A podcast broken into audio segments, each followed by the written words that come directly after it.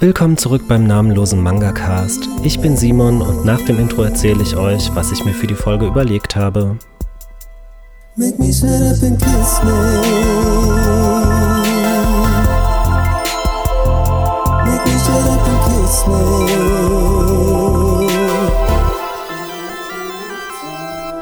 Willkommen zurück bei der ersten Folge nach meiner Winterpause, die ich sehr spontan und lediglich über Instagram angekündigt eingelegt habe es war einfach so viel Zehrendes los über den Jahreswechsel und es ging nichts mehr. Deswegen haben wir uns sehr spontan dazu entschieden, eine Woche wegzufahren und einfach alles hinter uns zu lassen, alle Verpflichtungen, alles, was es so gibt an Ballast.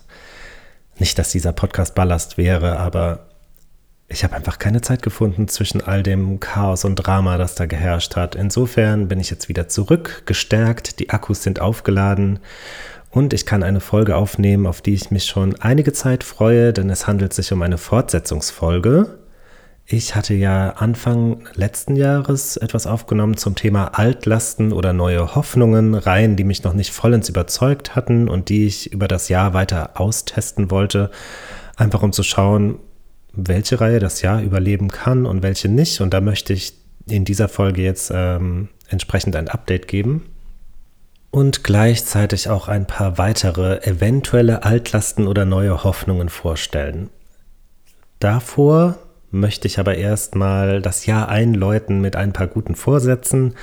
Normalerweise mache ich das eigentlich nicht, aber ich habe zufälligerweise Ende letzten Jahres ein paar Projekte angefangen und dachte mir, posaune ich die doch mal in diesem Podcast raus und generiere so ein wenig sozialen Druck. Einfach um mich bei der Stange zu halten, um so einen gewissen Zwang zu generieren. Ja.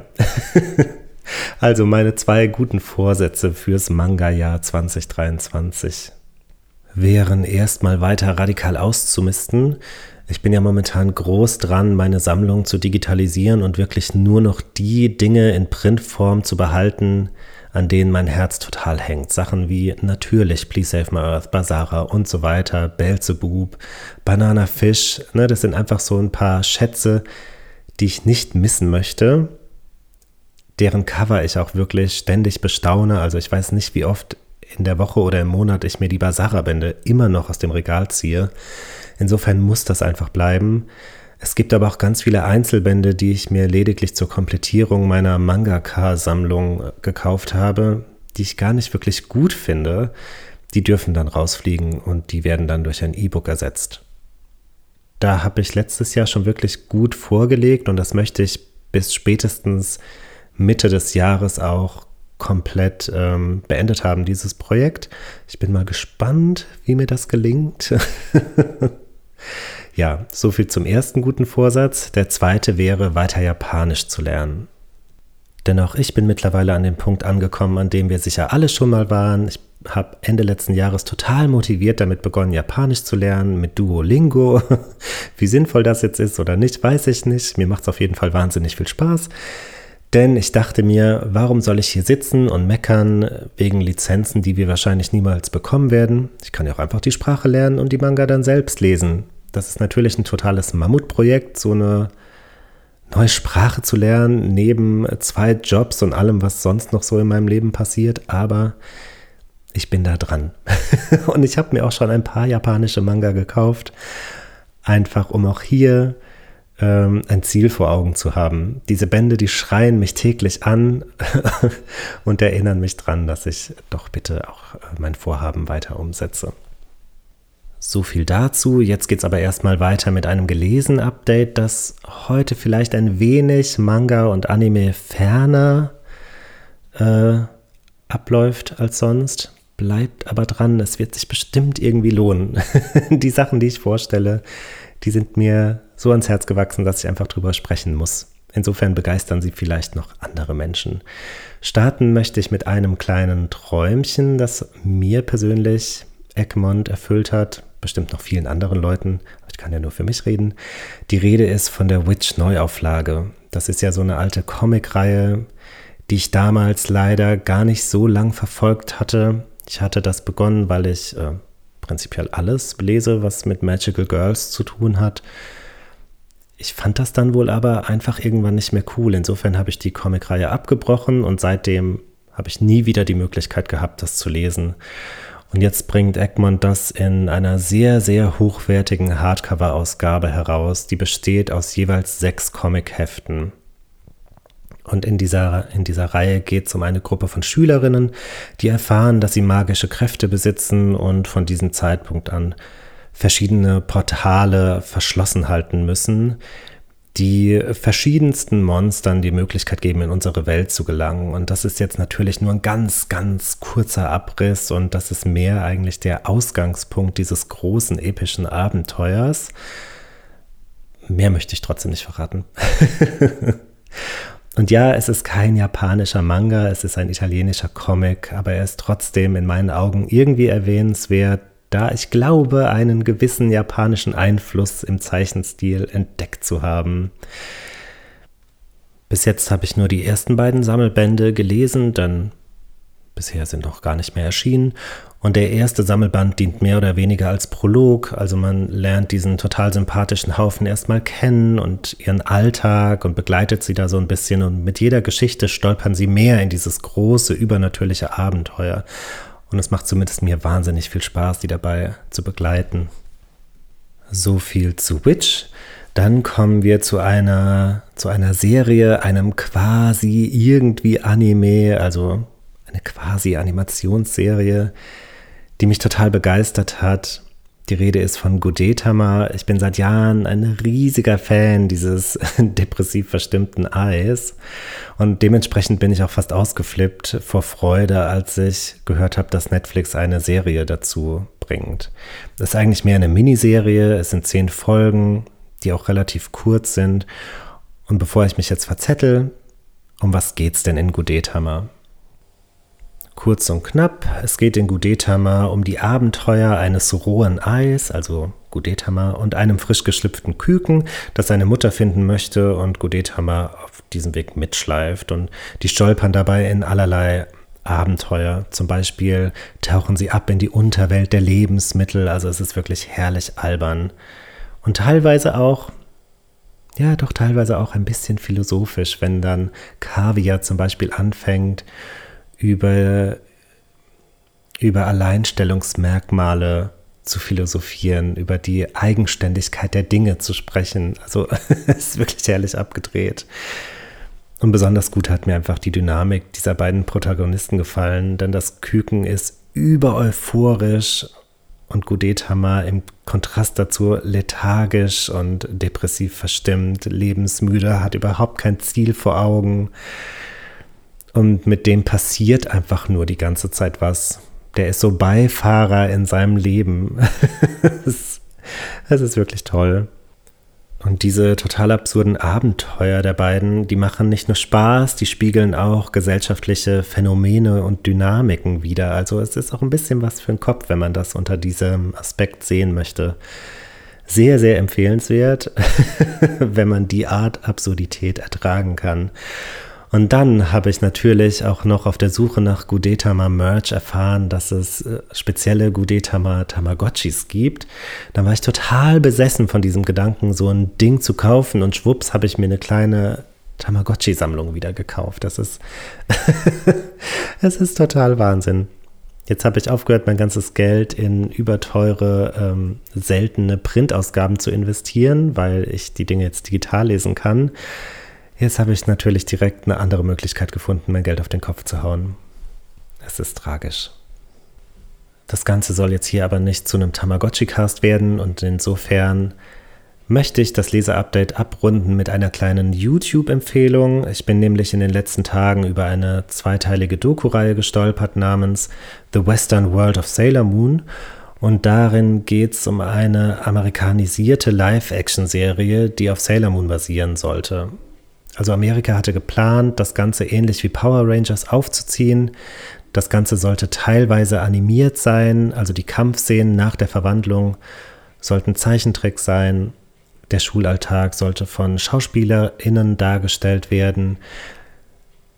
Klar, es ist schon teilweise sehr gewöhnungsbedürftig. Also man kann sich die erste Folge auch anschauen. Die Produzentin dieser Doku hat das Ganze ausgegraben. Es ist schon, schon sehr faszinierend, was hätte sein können. Ja, vielleicht schaut ihr es euch mal an.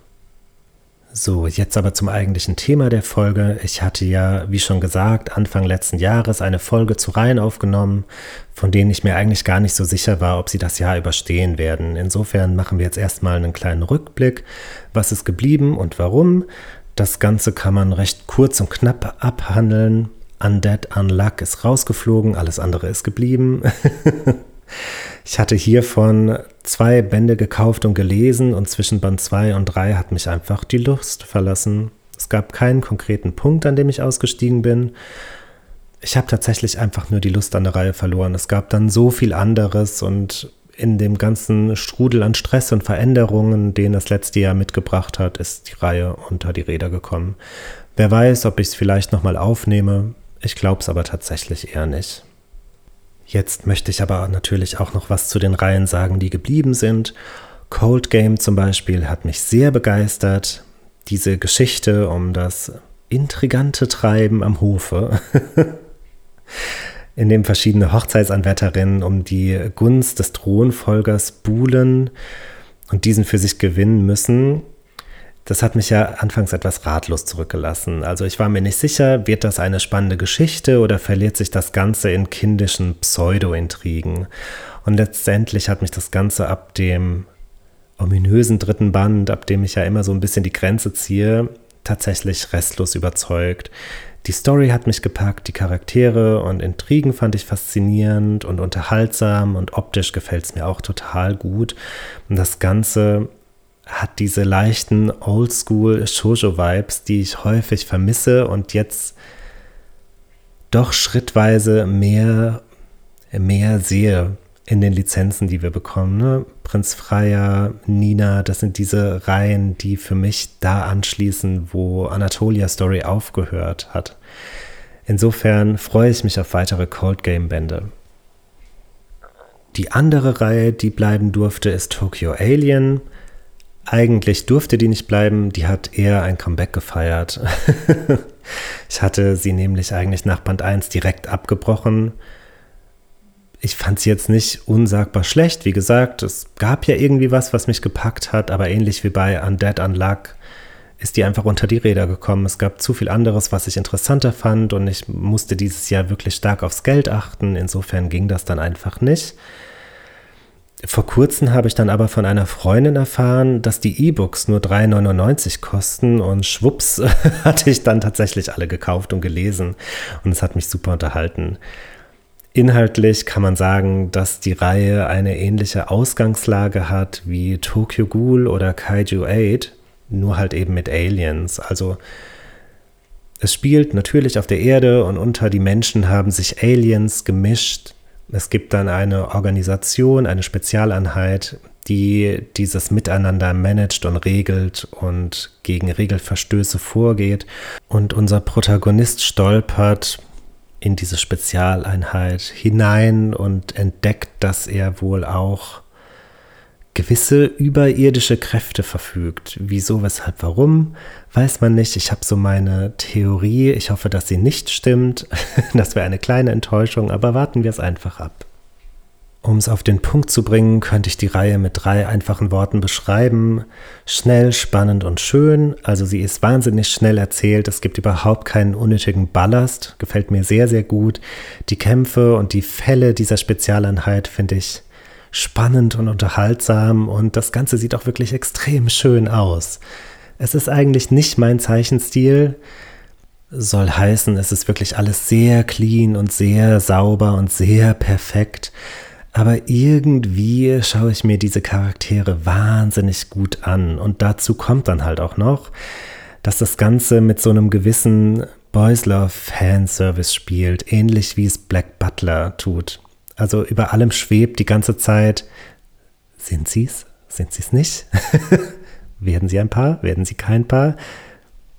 Gibt es Gefühle in dieser ganzen Angelegenheit? Denn der Protagonist und sein, sein Partner, mit dem er die Aufträge annimmt, die haben so eine ganz eigene Dynamik. Sein Partner ist zum Beispiel sozial sehr inkompetent, weiß nicht wirklich, was sich gehört und was nicht.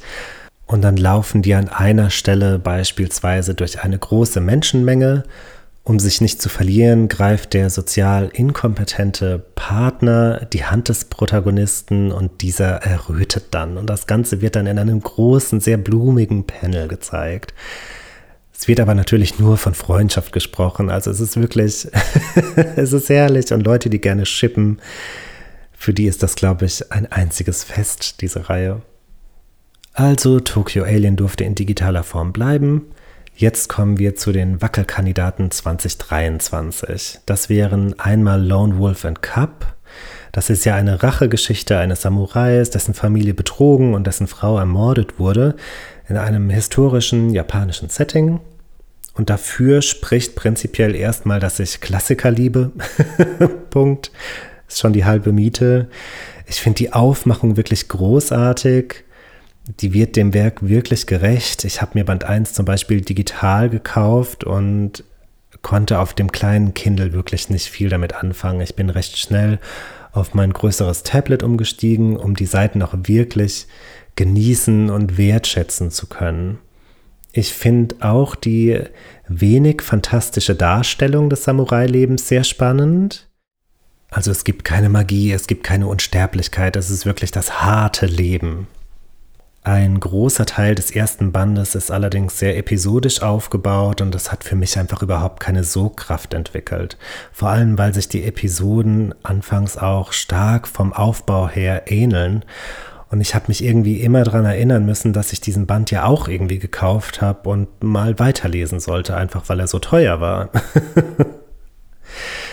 Es hat sich dann stellenweise auch ein bisschen trocken gelesen, fast so wie ein verschriftlichter Vortrag über, über Samurai-Existenzen. Und dann kam dieses Lamentieren über die Natur, der Ehre und ach, das kam dann noch dazu. Da habe ich schon ein bisschen mit den Augen rollen müssen, wenn ich ehrlich bin. Das Ganze hat mir das Gefühl vermittelt, doch sehr, sehr wichtig zu sein. Also das ist ein wichtiges, großes, altes Werk, aber es hat mir irgendwie nicht gesagt, warum. Und ja, ich kann mir jetzt natürlich selbst denken und erklären, warum das so ein Klassiker ist und warum dieses Werk die Zeiten überdauert. Ja.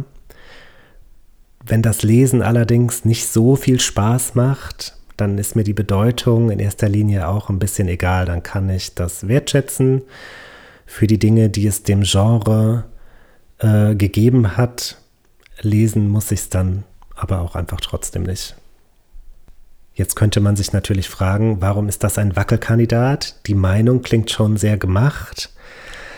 Ja, nee, ist er tatsächlich nicht. Denn gegen Ende hat es dann doch irgendwie geklickt und es hat an Fahrt aufgenommen und plötzlich hat es einfach für mich funktioniert. Also die letzten Kapitel, die habe ich sehr gerne und in einem Rutsch dann auch durchgelesen. Trotzdem, was sind ein paar Kapitel für diesen Preis? Also das ist so der absoluteste Wackelkandidat. Die Definition des Wackelkandidates für mich gerade, wenn man so will. Also ich bin gespannt.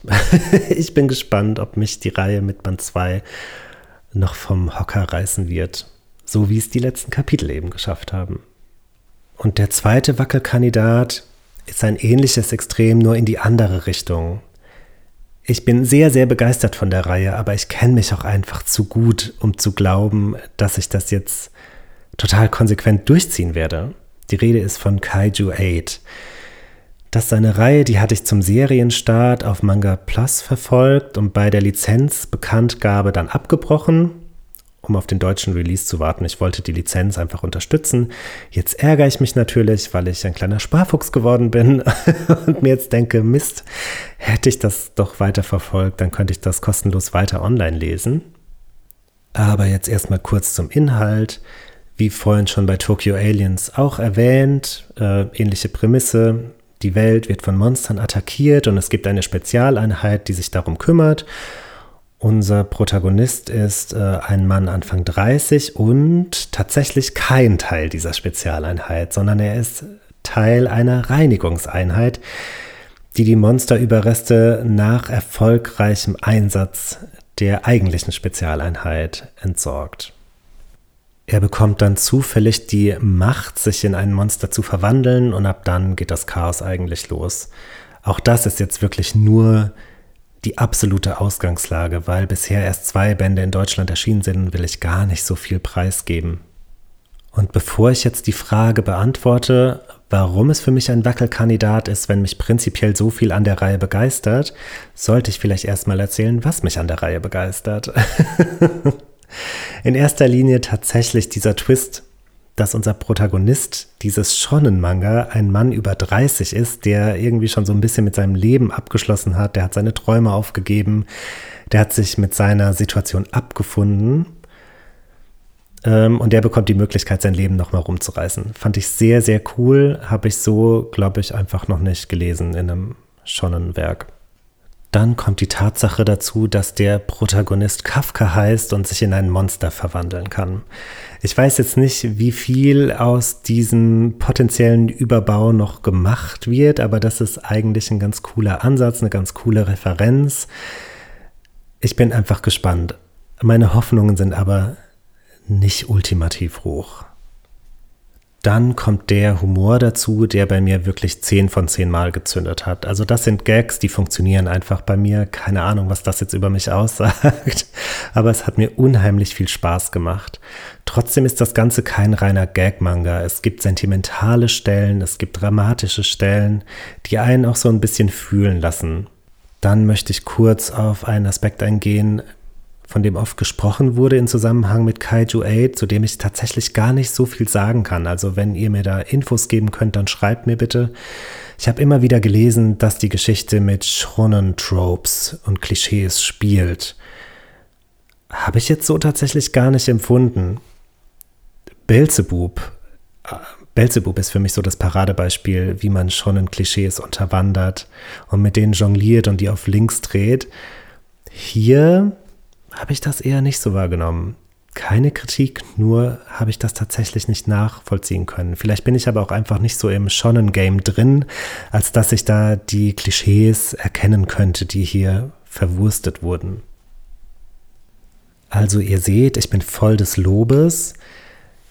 Warum ist das Ganze jetzt ein Wackelkandidat? Punkt 1, es ist wirklich recht ähnlich zu Tokyo Aliens. Und ich will jetzt hier kein Highlander-Ding machen nach dem Motto, es darf nur eine dieser beiden Reihen überleben. Es kann nur ein ultimatives Werk mit dieser Ausgangslage überleben in meinem Regal. Das ist ja totaler Blödsinn. Aber ich habe mich trotzdem gefragt, ob die eine Reihe die andere vielleicht nicht früher oder später ausstechen wird, wenn das weiterhin so ähnlich bleibt. Und die Chancen stehen halt gut, dass Tokyo Alien hier am längeren Hebel sitzt, einfach weil ich da schon viel tiefer drin bin.